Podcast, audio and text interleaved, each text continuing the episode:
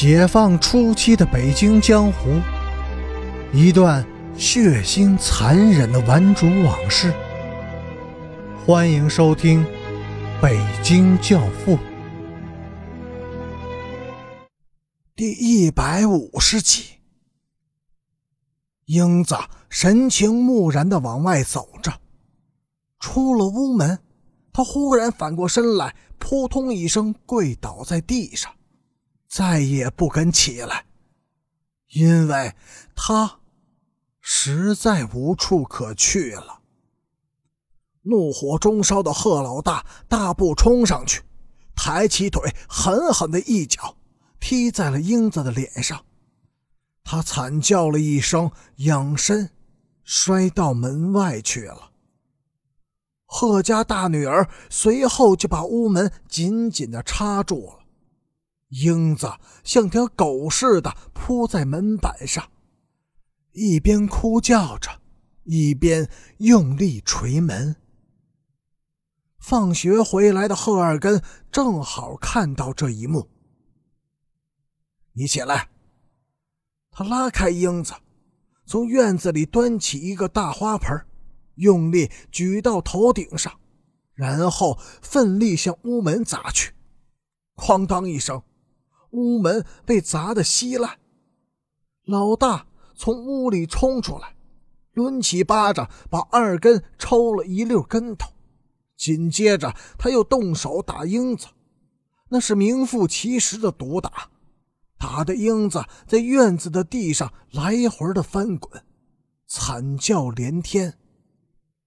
十二岁的贺二根跑回到屋里，抄起菜刀，毫不迟疑地扑向哥哥。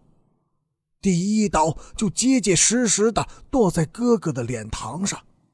从此，贺老大不仅破了相，脸上落下一道四寸多长的又红又亮的疤痕，而且从内心里对弟弟产生了深深的畏惧。又过了几天，来了一位二十几岁的汉子，把英子领走了。走的时候，他显得很平静、顺从，还特意洗了脸、梳了头。在出门时，他回了一下头。当他的目光落在二根的脸上时，眼泪又唰的流了出来。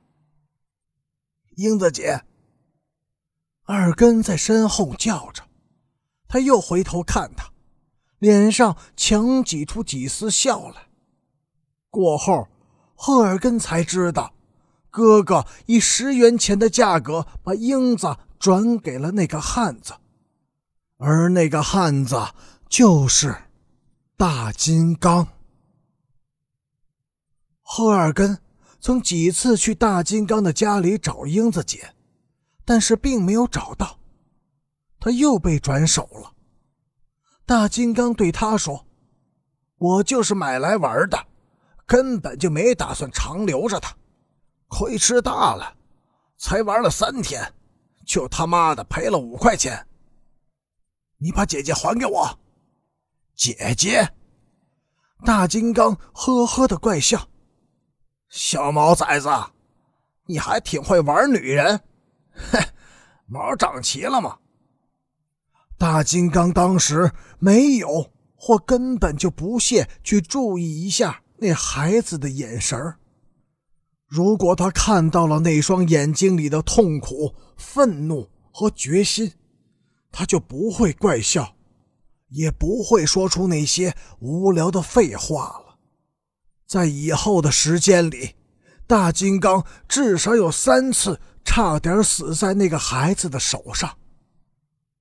一个下午，他和两个玩主在街边闲聊，他们的身后是一朵闲置的水泥构件，几个小孩在构件垛上爬上爬下的玩。他先是觉得有尘土落在头上，就不经意的掸了掸头，又有尘土落下来，他火了，抬头往上看。想骂大街，就这一看，当时就给他吓尿了。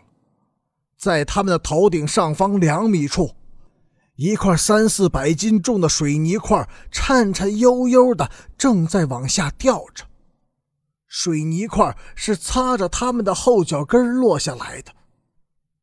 随后，赫尔根若无其事的从构件垛上爬下来，拍拍身上的土，扬长而去。那是一九六六年春天的事儿。他十四岁。